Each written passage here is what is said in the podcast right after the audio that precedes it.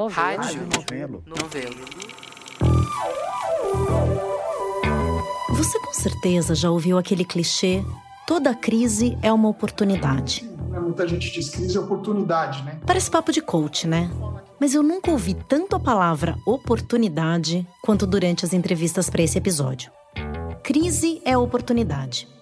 Bom, se a recíproca for verdadeira, se a gente tá falando tanto de oportunidade, é porque a crise tá braba, né? Veja as mudanças climáticas também como uma grande oportunidade para a economia brasileira. Crise climática, crise hídrica, crise energética. De crise a gente tá bem, né? Mas e de oportunidade? No episódio passado, aqui de Tempo Quente, a gente falou de Belo Monte. Aliás, se você não escutou o sexto episódio, e o quinto, quarto, terceiro, segundo, primeiro, eu sugiro voltar lá e ouvir tudo na ordem. Mas então, no episódio passado, a gente falou de Belo Monte. De como a instabilidade hídrica está obrigando o Brasil a rever a aposta na matriz hidrelétrica de grandes reservatórios. E de como essa crise botou a gente bem no meio de uma encruzilhada. por conta da crise, decisões erradas do passado, a gente tem uma limitação aqui. É, agora, qual que tem que ser o processo de decisão na nossa visão? Competitividade. Uma encruzilhada entre apostar nas energias renováveis Ele é um celeiro de oportunidades para as energias renováveis, especialmente solar e eólica. ou apostar numa matriz estável, mas que pode piorar ainda mais a crise. e estabelece que também poderá ter oportunidades com a questão do gás. Você E mais uma vez, quem vai se sair melhor nessa crise é quem tiver o lobby mais poderoso. Eu sou Giovana Girardi e esse é o Tempo Quente, um podcast original da Rádio Novelo. Antes de entender o que está em jogo nessa batalha de lobbies pela oportunidade de ganhar espaço na crise, é legal a gente mapear o cenário energético do país. Essa discussão sobre os caminhos da política de energia no Brasil é um papo complexo, daqueles que merecem chamar o VAR. E o primeiro universitário que eu escalei para me ajudar a entender esse enrosco foi justamente um especialista em planejamento energético, Ok, Eu sou Ricardo Baitello, coordenador de projetos do IEMA, que é Instituto Instituto de Energia e Meio Ambiente. O IEM é uma ONG voltada justamente para pesquisa nesses temas, a energia e o meio ambiente. E uma das questões que o IEMA tem estudado recentemente é essa reacomodação no cenário da matriz elétrica brasileira.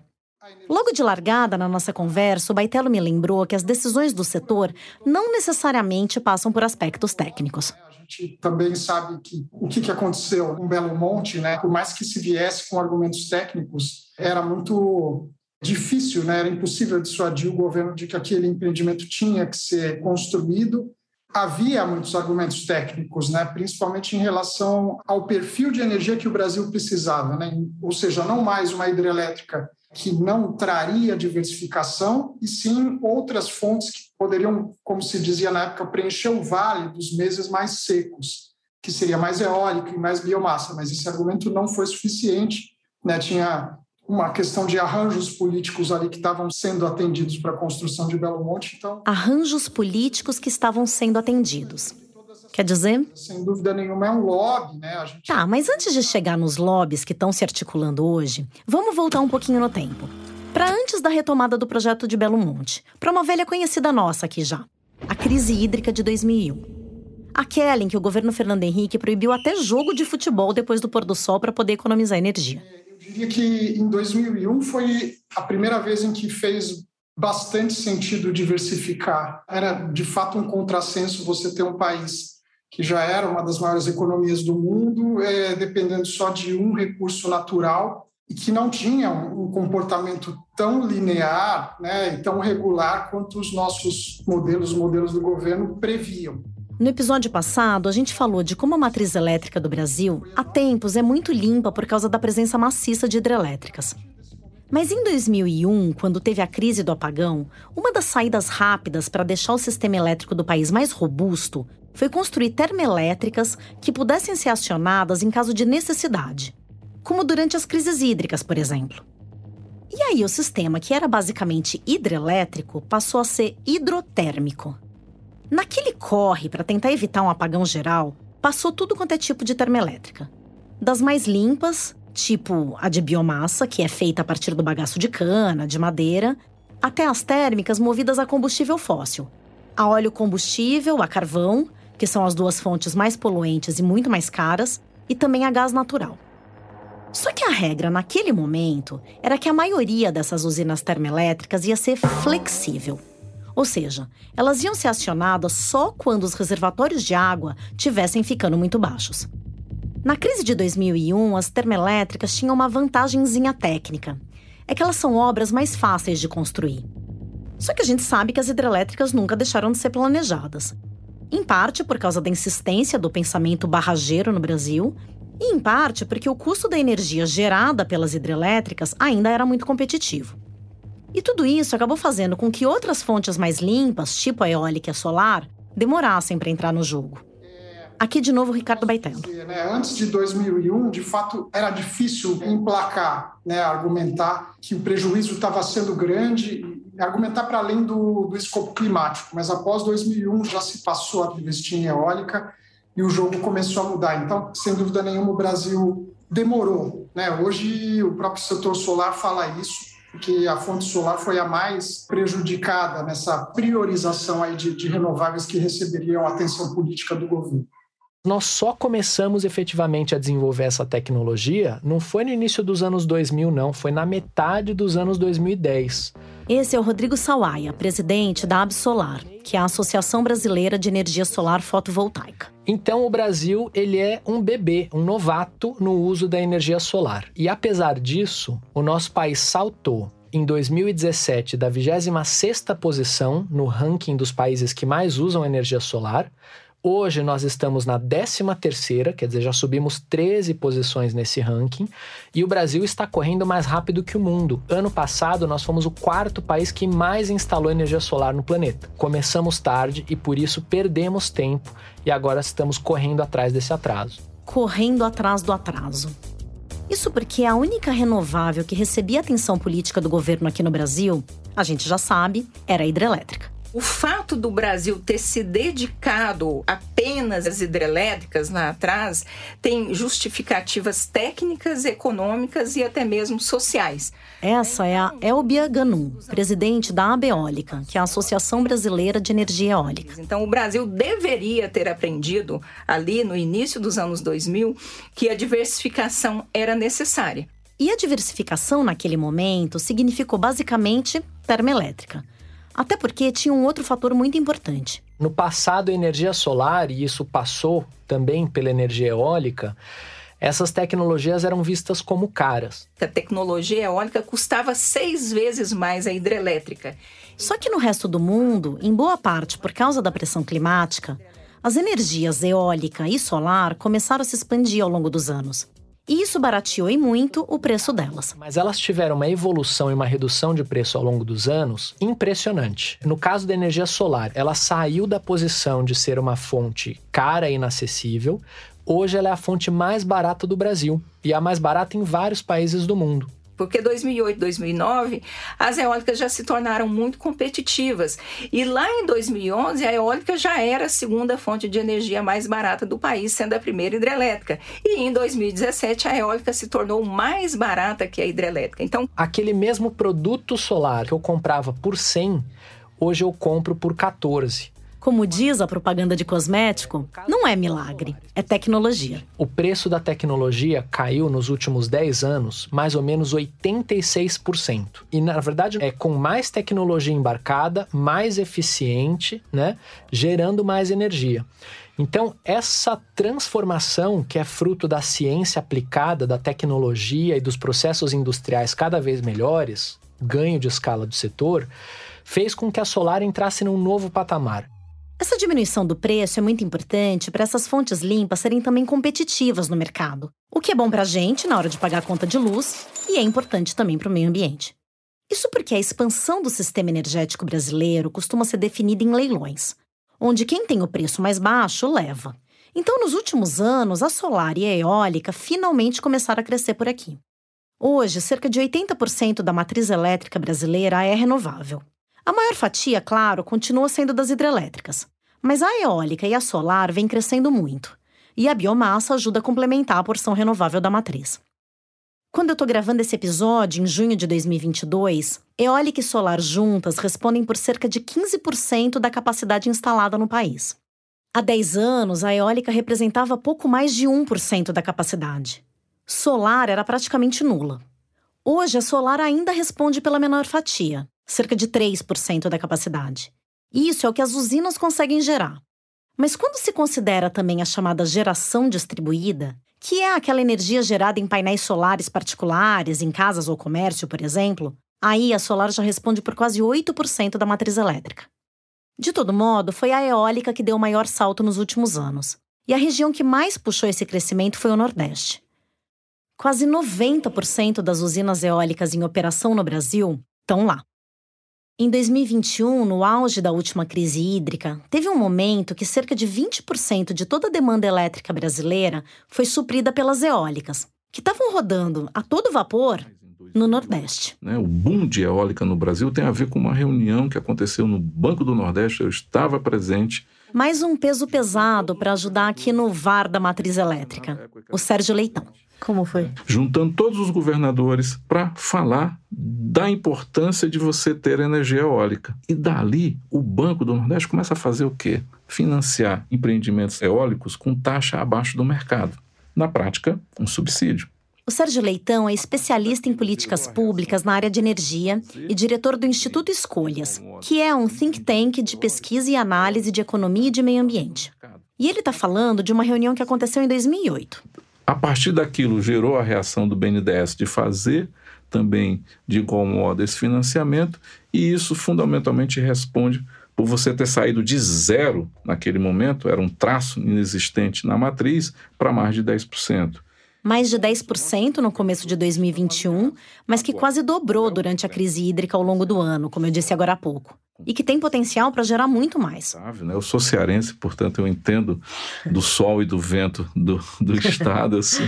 Morando em São Paulo, eu sinto falta dos dois né, sobre a minha pele. Aí, como eu sou um cearense e a gente é sempre muito crente das coisas que vêm dos céus, elas caem do céu. Né? A gente só precisa cuidar bem delas. Então, pra, por que, que a gente vai render obra e graça às térmicas se a gente tem ali no Nordeste todo esse potencial que faz, inclusive, o Nordeste ter capacidade de ser a OPEP dos ventos e do sol? O Nordeste tem a capacidade de ser a OPEP dos ventos e do sol. A OPEP, para quem não lembra, é a Organização dos Países Exportadores de Petróleo. Na analogia do Sérgio, o Nordeste pode ser um exportador, entre aspas, de energia limpa para o resto do país. E se tem a capacidade de ser, por que não é ainda? De novo, a Elbia Ganu, da Abeólica. Porque existe um falso problema no setor de energia, que é você dizer que as fontes renováveis, como eólica e solar, que elas são intermitentes uhum. e que elas precisam de base firme para que a gente tenha segurança no sistema. É aquela história. Nem sempre venta, nem sempre faz sol. Mas a Elbia está dizendo que esse, na verdade, é um falso problema. Porque a gente já tem uma estrutura de matriz com hidrelétricas com reservatório. A hidrelétrica faz esse papel de segurança, de flexibilidade que o sistema precisa. E você já poderia fazer toda a sua expansão de energia elétrica com fontes renováveis não controláveis, que são essas fontes eólica e solar Quer dizer, para esse papel de segurança, o Brasil pode contar com as próprias hidrelétricas que já existem, desde que elas sejam poupadas. E elas podem ser poupadas justamente com o uso maior das tais fontes não controláveis ou intermitentes. E mesmo essa palavra intermitente já vem enfrentando uma resistência. O Rodrigo Sawaia, da Absolar, explica. Primeiro, a gente explicar as palavras técnicas corretas, né? O correto é se falar em variabilidade. Fontes renováveis são fontes variáveis e não intermitente. O intermitente é 0 ou 1, um, é ligado ou desligado. O variável, ela pode variar ao longo do dia, ao longo do mês, ao longo do ano, ao longo da semana, etc. Parece cricrisice do Rodrigo, né? Mas eu entendo o ponto dele.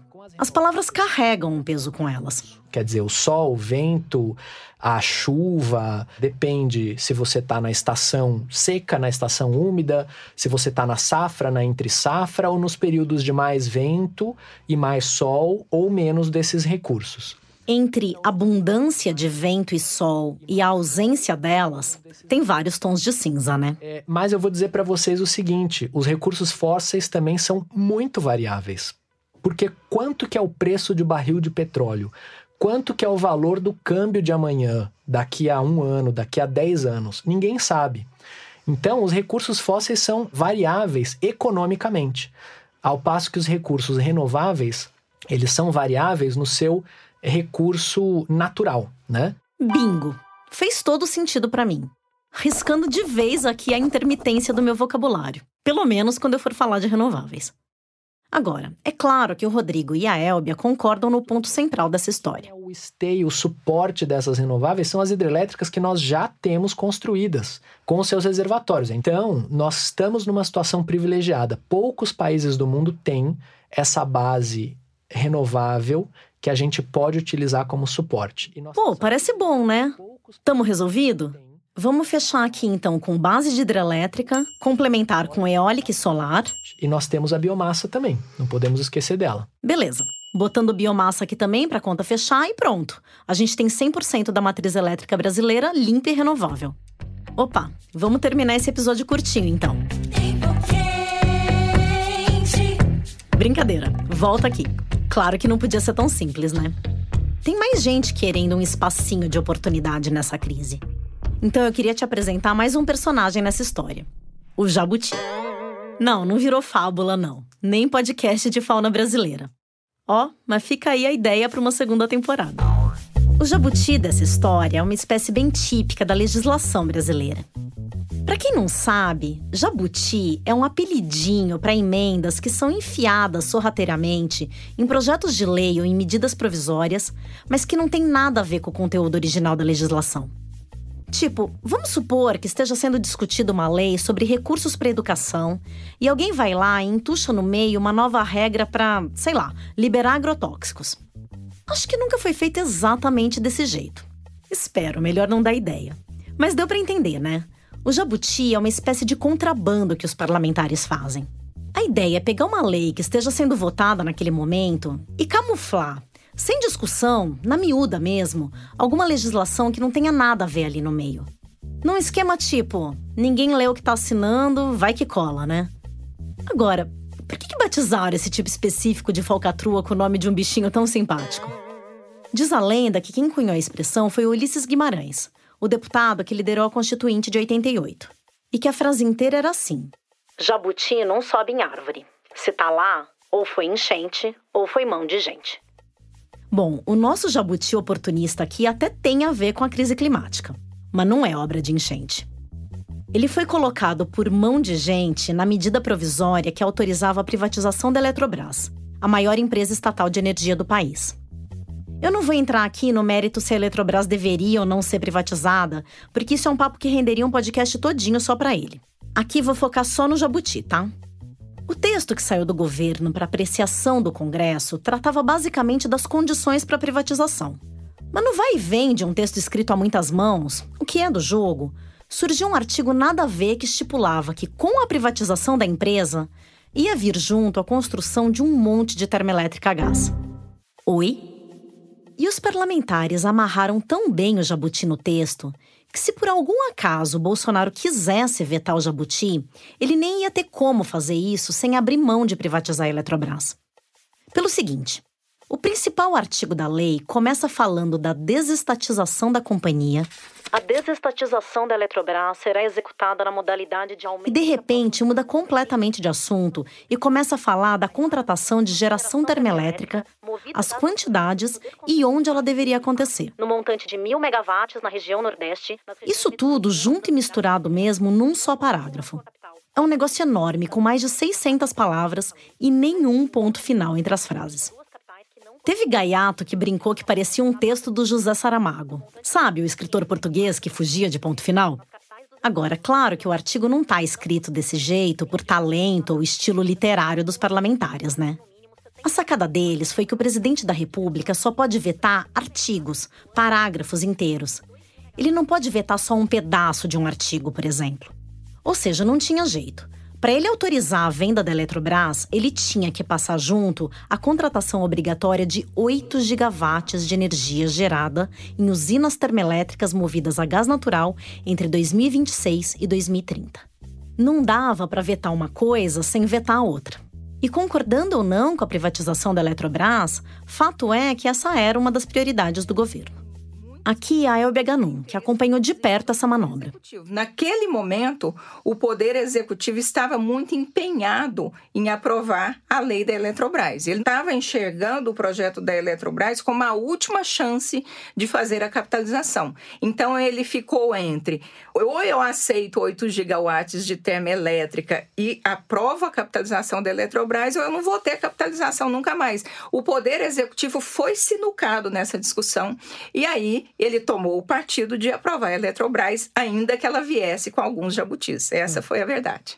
E bom, no meio da maior crise hídrica que o Brasil já enfrentou, que pode ter sido desencadeada pelas mudanças climáticas, alguém conseguiu meter goela abaixo a obrigação de o governo contratar energia de combustível fóssil. Eu, eu, eu sou defensor tá, dos 8 gigas da lei da Eletrobras.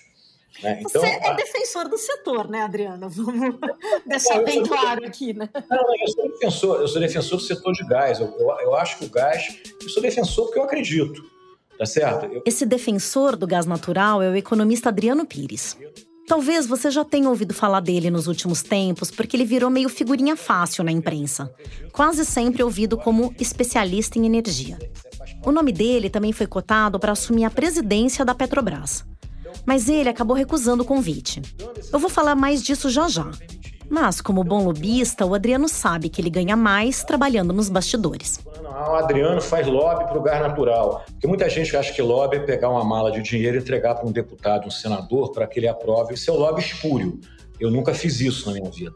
Sim, se tem um ponto em que a gente concorda, eu e o Adriano Pires, é que lobby não é necessariamente sinônimo de maracutaia. Eu já falei aqui várias vezes que a gente tem mais é que aprender com esses caras. Aliás, a Elbia Ganum, da Abeólica, e o Rodrigo Sawaia, da Absolar, também se consideram lobistas das renováveis. Para o lobby das renováveis ganharem mais força. O lobby das renováveis é mais fraco do que o lobby das fósseis, você diria? Eu diria o seguinte: nós agimos de uma forma muito diferente, né? Você pode fazer isso num processo muito transparente de diálogo com a sociedade. Eu acho que os interesses da sociedade não me parecem ter sido bem atendidos com essa medida do projeto, dessa medida provisória da Eletrobras. Tá, mas antes de a gente entender o que faz o lobby dos fósseis, mais especificamente o lobby do gás, ser diferente, Vamos entender melhor essa história de gás natural. É, e, inclusive existe até essa discussão né, de, de não chamar mais o gás natural de natural. E já que a gente abriu a porteira do peso das palavras, acho que vale começar por essa ponderação aqui do Ricardo Baitello. Chamar de gás metano, porque o natural dá uma ideia de, Uhul, de né? Legal. impacto.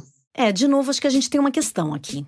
O natural do gás natural Tá tipo natural daquele sanduíche natural com maionese e salaminho, né? Faz sentido a gente falar em gás metano, porque o metano é o gás mais presente no composto que a gente costuma chamar de gás natural. Em geral, pelo menos 70% do composto é metano.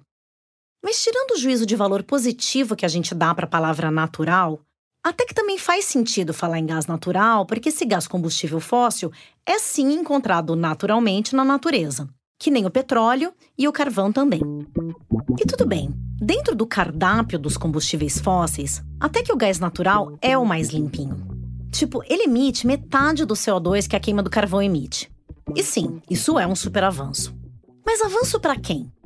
Depende de onde a gente está partindo, né? Quer dizer, para os países que sempre dependeram muito de carvão, tipo Estados Unidos e Alemanha, o gás natural é uma excelente fonte de transição enquanto eles ampliam o investimento nas renováveis. Mas uma coisa é trocar o carvão pelo gás. Aqui a gente está falando do Brasil, que sempre se gabou de ter uma matriz elétrica limpa. Jogar mais combustível fóssil nesse sistema, mesmo que seja o fóssil mais limpinho, é sujar a matriz.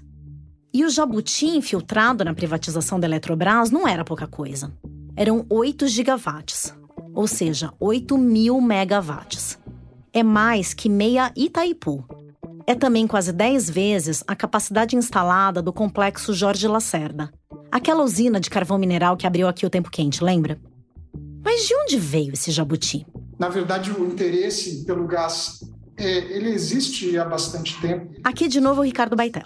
Né, o Brasil fez aquele acordo com a Bolívia e passou a dar uso para o gás natural em setores em que ele não era necessariamente usado, né, desde de aquecimento até transporte, isso no começo dos anos zero.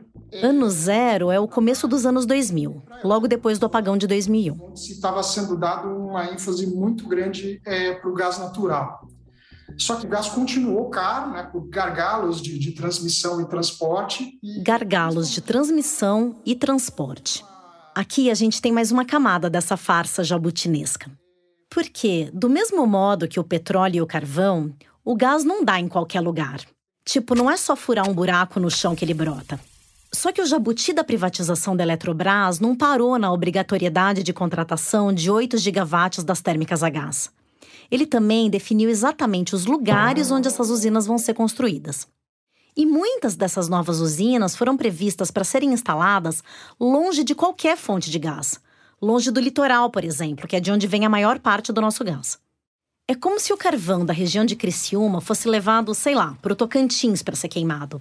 Ou pior, como se a água do rio Xingu tivesse que ser transportada para o Espírito Santo para girar as turbinas numa usina lá.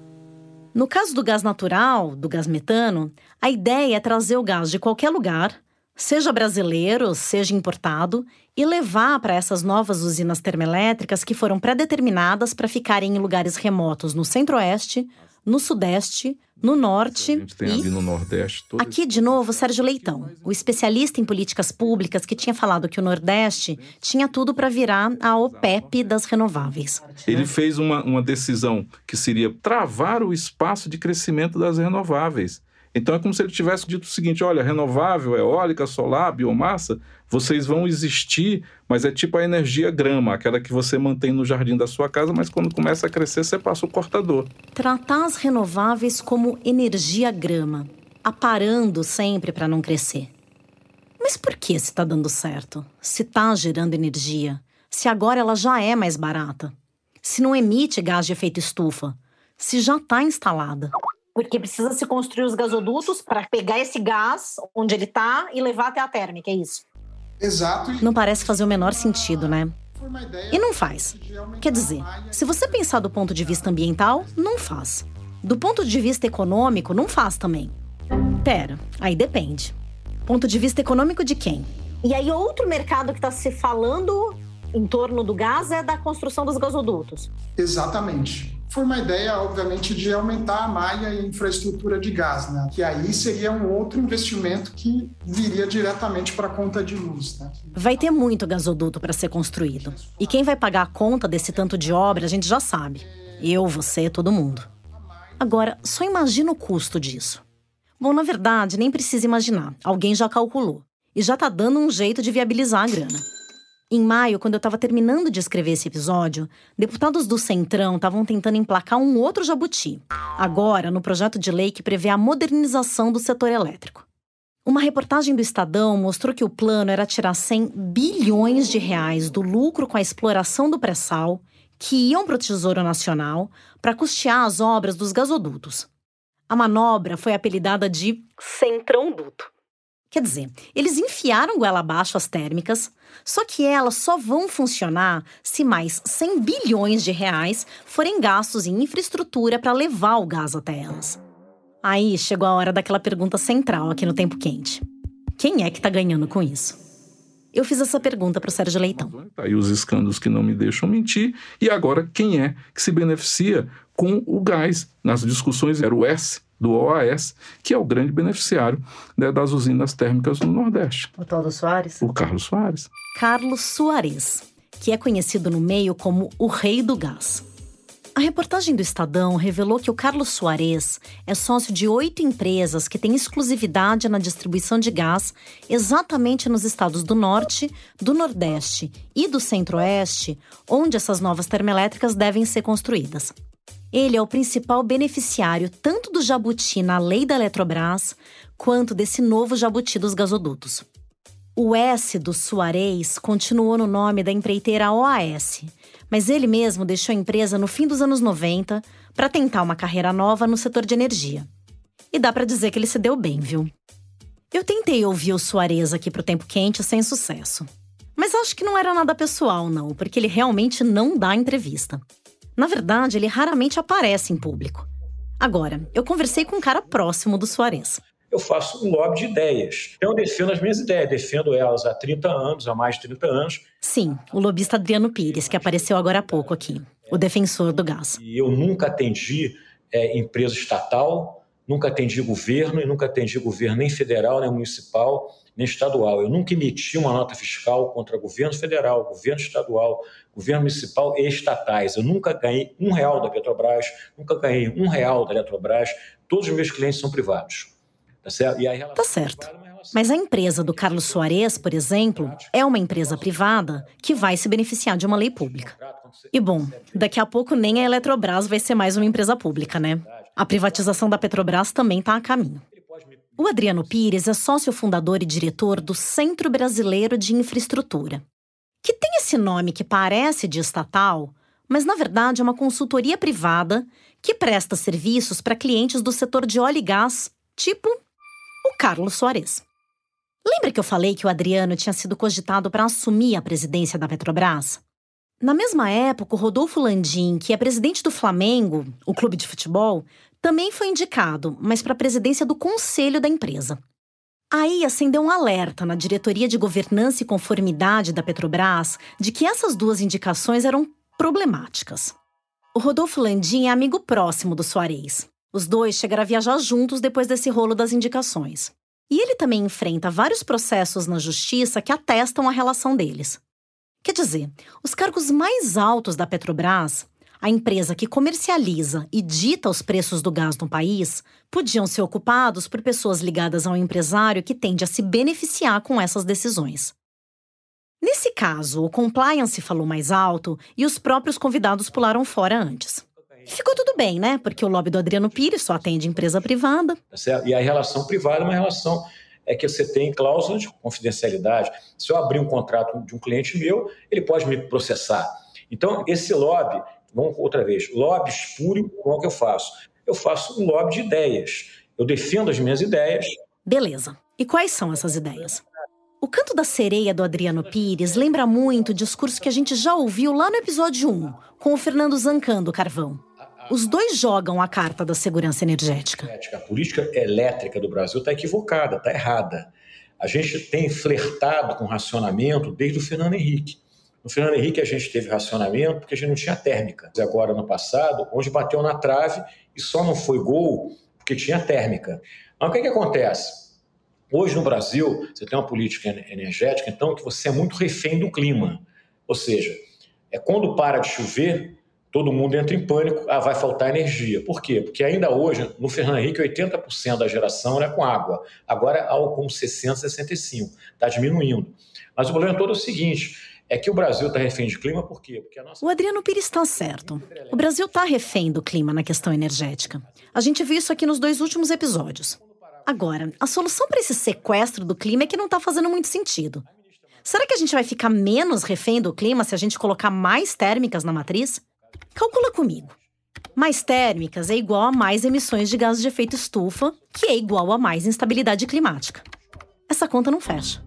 Eu até tentei trazer o argumento ambiental para a pauta, mas. Mas sabe que eu acho que a culpa são dos próprios ambientalistas, porque eles, eles demonizaram com muita pressa o combustível fóssil. Então eu acho que a, a culpa de um retorno rápido desse negócio de combustível fóssil é exatamente pelo assodamento e pela radicalização dos ambientalistas em querer trocar a matriz de uma, uma, velocidade muito rápida demais. A culpa do retorno do combustível fóssil é dos ambientalistas? Então você tem hoje também uma coisa que há muita hipocrisia nos fóruns ambientalistas, que são dominados pelaquela menina da Suécia, né?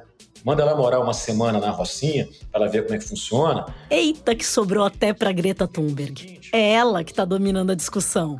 Sei. Mas eu quis saber melhor por que, que a Rocinha entrou na história. Não basta só combater o combustível fóssil. Tem que olhar a questão social dos países pobres em desenvolvimento. O cara que é pobre, que queima lenha, Por exemplo, botijão de gás no Brasil, 80%, 90% das pessoas cozinham com botijão de gás. O gás encanado só atende 2% das residências brasileiras. Agora, tanto rico, classe média e pobre usam botijão. Quando o botijão fica muito caro, como está agora nesse momento, o cara da comunidade usa lenha, usa pneu usado, usa garrafa PET, usa álcool. Quer dizer, é, um, é uma tragédia social. É isso, você acha que esse cara está preocupado com o meio ambiente? Ele não está preocupado com o meio ambiente porque ele, ele, tem um problema social muito mais grave. Então, Exceto nós, quando vem uma chuva que faz deslizar o morro onde ele mora e ele morre, né? Exatamente. Esse é o problema, né, Adriano? A gente está falando de questão social e a mudança climática também é um problema social, né? É, é óbvio que é, mas a gente tem que se colocar nas prioridades desse cara. Ele mora numa encosta que cai porque não tem dinheiro para morar num lugar mais seguro. Entendeu? Então eu acho assim que é mais complexa a coisa. E me parece que o grande vilão dessa história é, é os países desenvolvidos. Então, se eles realmente estão preocupados com o aquecimento do planeta, consome menos energia, meu amigo. Investe em tecnologia para que o crescimento dessas fontes renováveis seja mais acelerado. É, produz equipamento mais eficiente. Pô, olha lá para a África, ajuda os caras lá, entendeu? Então, é, eu acho que é muito simples falar: ah, se não parar de consumir combustível fóssil, o mundo vai aquecer. O que eu vou fazer? E aí? E daí? É, é uma desgraça, é uma coisa horrível, que a gente não sabe nem a consequência disso.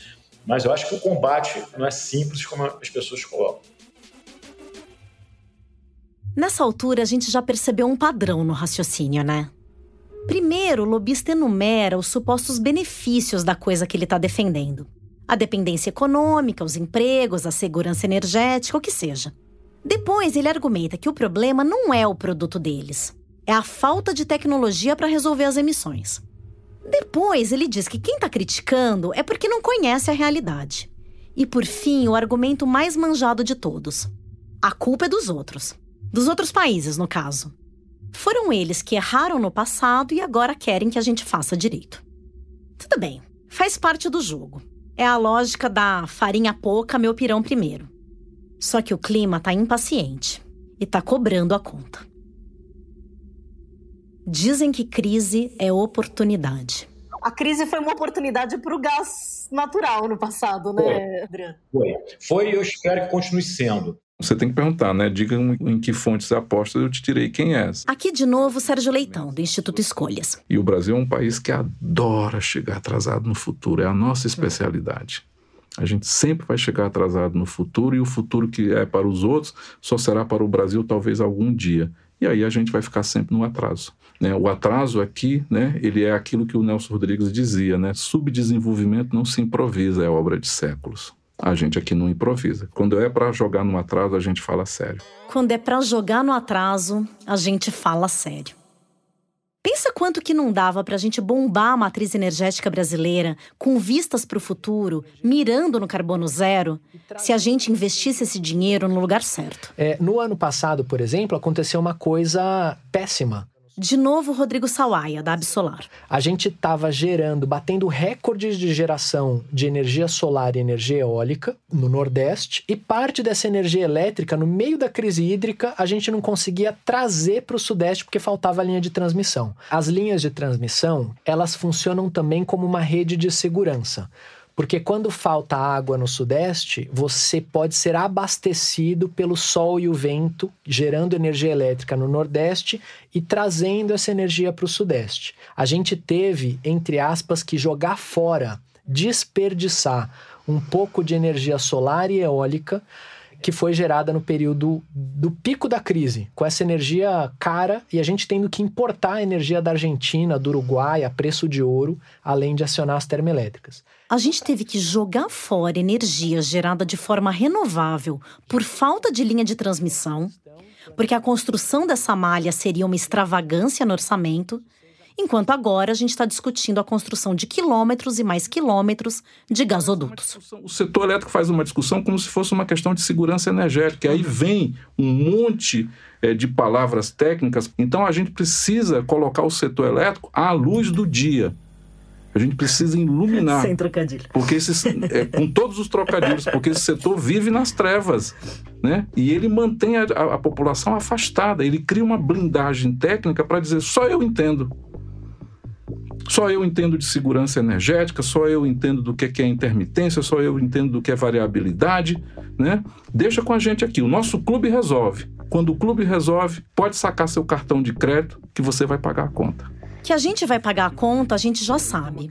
Mas será que a gente tem noção do quanto? Né? Quando o país vai para a térmica, a conta de luz vai subir, porque você está entrando no mercado que é comoditizado, que é dolarizado.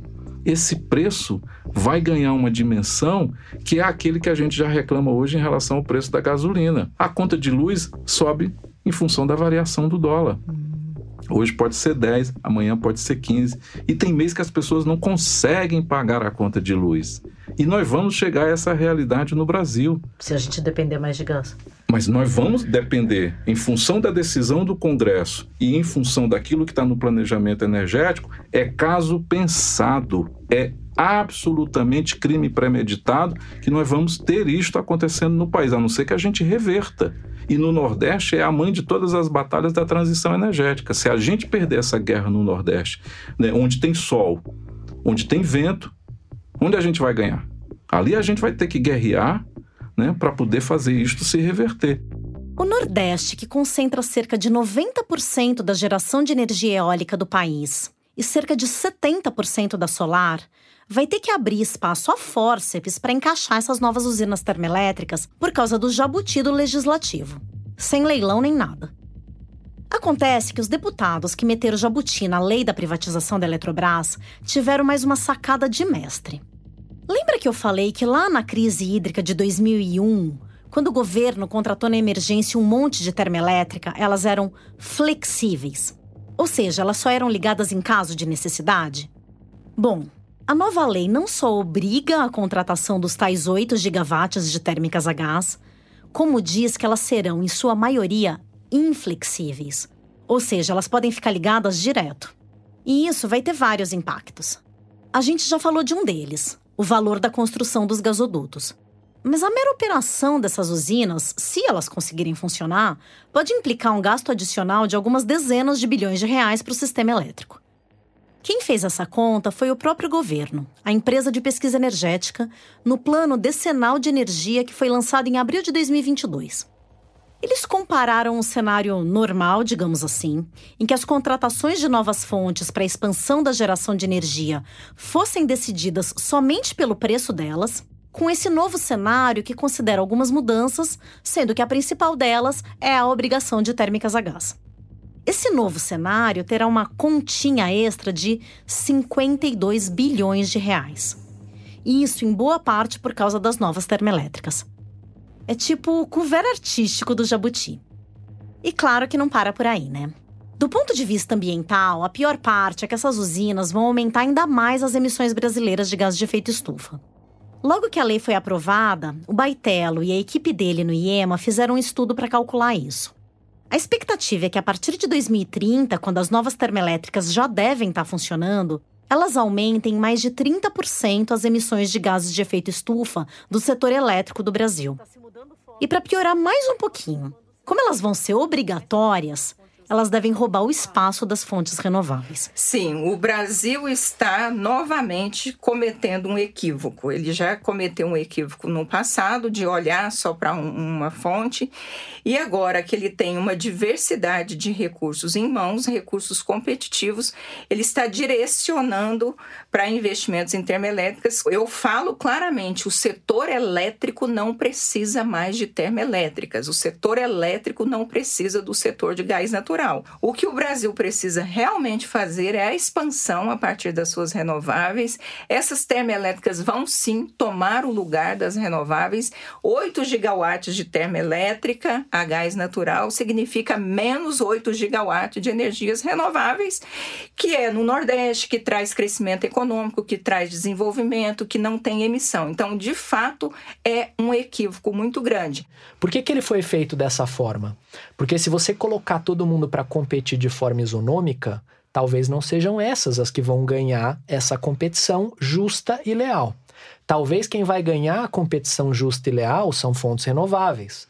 E aí, então, como é que você justifica a contratação de uma fonte que não ganha na boa competição? Né? A gente sabe que o Congresso Nacional é um ambiente que acaba sendo muito pressionado por interesses particulares, interesses de grupos, de oligopólios. E quando a gente compara, as renováveis elas ainda são muito pequenas, né, do ponto de vista de força política, em comparação com fontes fósseis. Força política quer dizer lobby. É, na nossa leitura, isso atropelou o planejamento qualificado do setor elétrico brasileiro e por isso a gente não pode aceitar essa decisão. O lobby das renováveis pode até ser menos poderoso, mas ele não vai desistir fácil. E eu entendo que a batalha das renováveis ela será vencida, e aí é globalmente falando, não só falando de Brasil, porque não há mais interesse do capital financeiro de investir em recursos fósseis. Então, a partir do momento que os investimentos, que o setor financeiro está dizendo não para os fósseis, o capital é que vai mandar. Então, eu tenho uma visão de que otimista de que a gente vai vencer essa batalha, porque nós vamos criando cada vez mais forças que vão nos levar para essa direção. Mas ao longo do caminho, nós vamos enfrentar sim muitos desafios, muitas brigas e muitas brigas lá em Brasília também. Não dá mais para ter tolerância aos combustíveis fósseis. Né? Você tem que falar de transição energética e transição rápida e fim dos combustíveis fósseis, que é o que. Fim dos combustíveis fósseis. Para mostrar que ela realmente acredita nisso, a Elbia foi além de levar a palavra das renováveis para os quatro ventos. Desculpa, não deu para resistir ao trocadilho. E Elbia, eu soube que você chegou a fazer uma tatuagem contra os combustíveis fósseis. Me conta. É verdade. Depois de participar de tantas discussões, de tantos debates aqui no Brasil, nós temos que declarar tolerância zero aos fósseis. E eu declarei minha tolerância zero aos fósseis quando eu viajei para a COP uma semana antes da COP. Eu fiz uma tatuagem escrito fossil killer. E isso significa que nós temos que detonar com tudo que é fóssil nesse planeta, porque do contrário a gente não vai alcançar o nosso equilíbrio, que é esse equilíbrio de deixar que a Terra se aqueça no máximo em um grau e meio. Não dá mais para ser tolerante com os fósseis. Então é fossil killer. Onde que é essa tatuagem? No é aqui braço. no antebraço, né? Né, que... E aí você saía. Ah, você saiu mostrando o Mookie. Saía mostrando tatuado. a tatuagem. Falei, você viu minha tatuagem nova? E daí eu tava no, passando por uma manifestação daqueles jovens. Ah, Fóssil Killer, Fóssil Killer, a placa deles, e eu mostrando meu braço. Ah. Fóssil Killer, Fóssil Killer. Foi muito divertido. E a, a garotada tirando foto do meu braço, tirando foto comigo por causa do Fóssil Killer. Essa COP que a Elbia está falando é a Conferência do Clima da ONU que aconteceu em Glasgow, na Escócia, em novembro de 2021. Nessa cúpula em que a Elbia saiu mostrando o muque tatuado, as expectativas dos ambientalistas estavam bem altas. A esperança era de que o documento final do encontro ia trazer uma mensagem clara, convidando os países a acelerarem a eliminação gradativa do carvão mineral e dos subsídios aos combustíveis fósseis. Mas essa briga ainda vai longe. No mundo todo, principalmente onde esses combustíveis são mais utilizados, muito mais do que no Brasil, aliás, ainda tem muita resistência a pensar num prazo final. Muita gente bota fé na promessa do net zero até 2050, quer dizer, alcançar a neutralidade de carbono em menos de 30 anos. E neutralidade nem é zerar as emissões, mas compensar de alguma maneira as emissões que ainda estiverem ocorrendo, plantando mais árvores, por exemplo. O net zero é considerado fundamental para estabilizar o aquecimento do planeta em um grau e meio. Mas até essa promessa ainda está no campo das ideias. Durante a COP de 2021, a pressão foi forte e o texto da conferência acabou sendo suavizado. Em um dos pontos, os países só foram estimulados a, abre aspas, acelerar os esforços para a redução progressiva do uso de carvão sem abatimento e a eliminação gradual dos subsídios ineficientes aos combustíveis fósseis. Fecha aspas. Esforços para a redução progressiva. Suave demais, né? Parece aquela placa que virou meme. É proibido dançar agarrado, mas se quiser pode. Para piorar, poucos meses depois da conferência, pintou um novo fator para tumultuar ainda mais o cenário. De novo, Adriano Pires. Olha, eu acho que a gente tinha uma visão até a guerra da Ucrânia e a partir da guerra da Ucrânia acho que as coisas mudaram um pouco. Até a guerra da Ucrânia, a gente tinha uma visão que o mundo ia abrir mão de petróleo, de gás, de combustível fóssil com uma rapidez muito grande.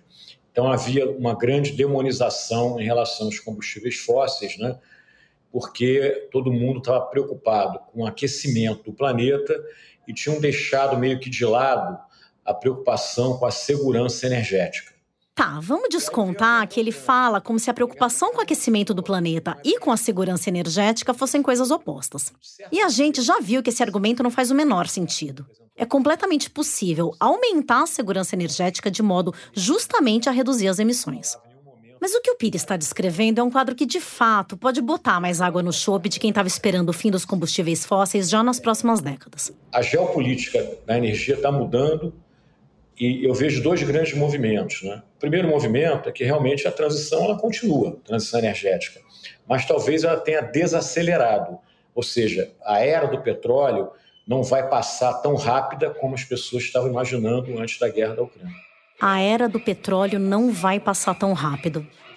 Não sei para você, mas em mim bateu como uma ameaça. E, e, o gás natural realmente passa a ter um papel mais fundamental ainda. Antes, quer dizer, com a política de, de acreditar que o mundo era global, também na área de energia, fez com que a Europa ficasse refém da Rússia.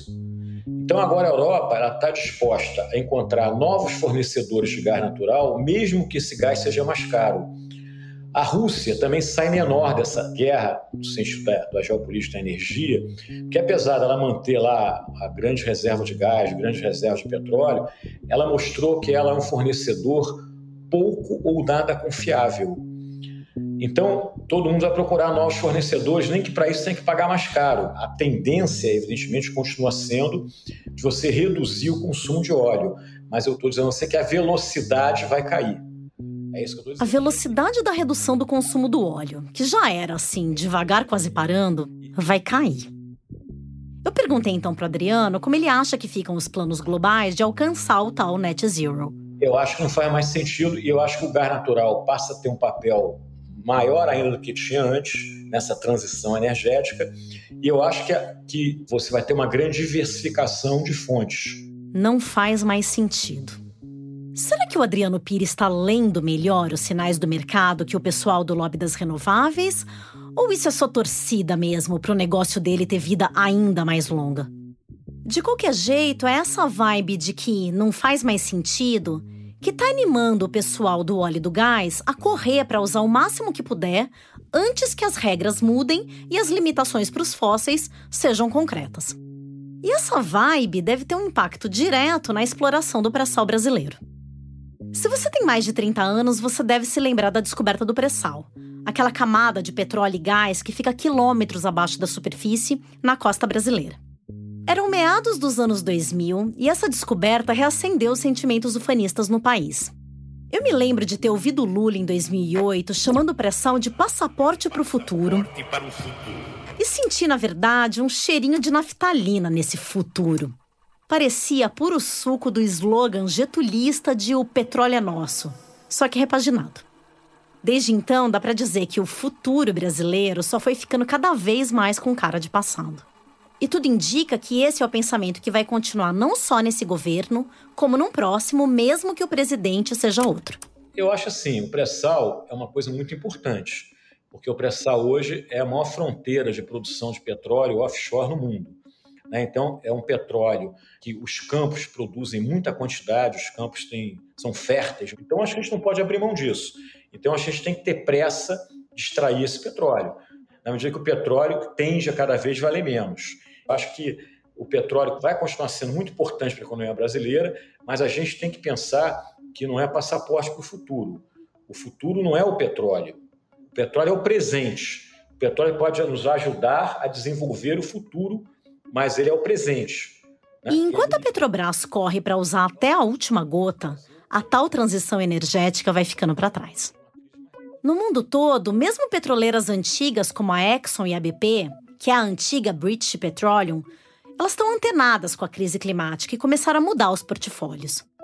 Elas, que eram empresas exclusivamente de combustíveis fósseis, passaram a ser empresas de energia e a investir em outras fontes, principalmente nas renováveis.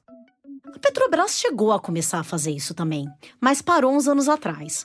E não tá com cara de que o investimento nas renováveis vai voltar para a pauta tão cedo. O governo federal, como um todo, ainda olha para o futuro como olhava para o passado. O Sérgio Leitão me falou sobre isso. Quando a gente olha o Plano Decenal de Energia, 80% de tudo que se investe no país, né, seja no setor elétrico, seja no setor de energia, é pré-sal. É combustível fóssil. Significa que o país vai ficar aferrado, ligado, casado a este modelo por mais 30, 40 anos. Se a gente vai ficar aferrado, casado, ligado por mais 30 ou 40 anos, em que momento a gente inicia aquilo que as autoridades do setor de energia ou do setor elétrico no Brasil falam que é a tal transição né, para uma descarbonização? Essa transição é apenas um adjetivo né, colocado assim né? que não tem nenhuma, é, digamos assim, aporte, não é um substantivo que vai fazer realmente a diferença para o país é, dar passos significativos. Porque se você perguntar para qualquer autoridade, tá bom, a transição começou? Começou quando? Acaba quando? Quais são as metas? Não tem esse lugar de chegada. E aí, né, como diria Alice no País das Maravilhas, quando não se sabe para onde se quer ir, qualquer caminho serve. Qualquer caminho serve quando não se sabe para onde se quer ir. Mas será que a gente não sabe para onde quer ir? Eu abri o primeiro episódio do Tempo Quente falando do relatório do IPCC que soava como um alerta vermelho para a humanidade, lembra? Um alerta vermelho para a gente fazer uma manobra brusca, mudar o rumo, pegar outro caminho. Porque esse em que a gente tá é um tobogã para o precipício. Ninguém gosta de fazer manobra brusca. É desconfortável, é arriscado. Mas se a alternativa é o precipício, Agora, essa escolha só faz sentido para quem está enxergando o precipício. Se tiver neblina na estrada, se o vidro tiver embaçado porque tem muita gente falando dentro do carro, se você estiver cochilando ou mexendo no celular, ou se você escolheu botar uma venda nos olhos, não dá para ver o precipício. E aí a manobra brusca parece desnecessária, um exagero. No próximo episódio, o último de Tempo Quente, a gente vai tentar entender o que está impedindo o Brasil de enxergar esse precipício. Até semana que vem.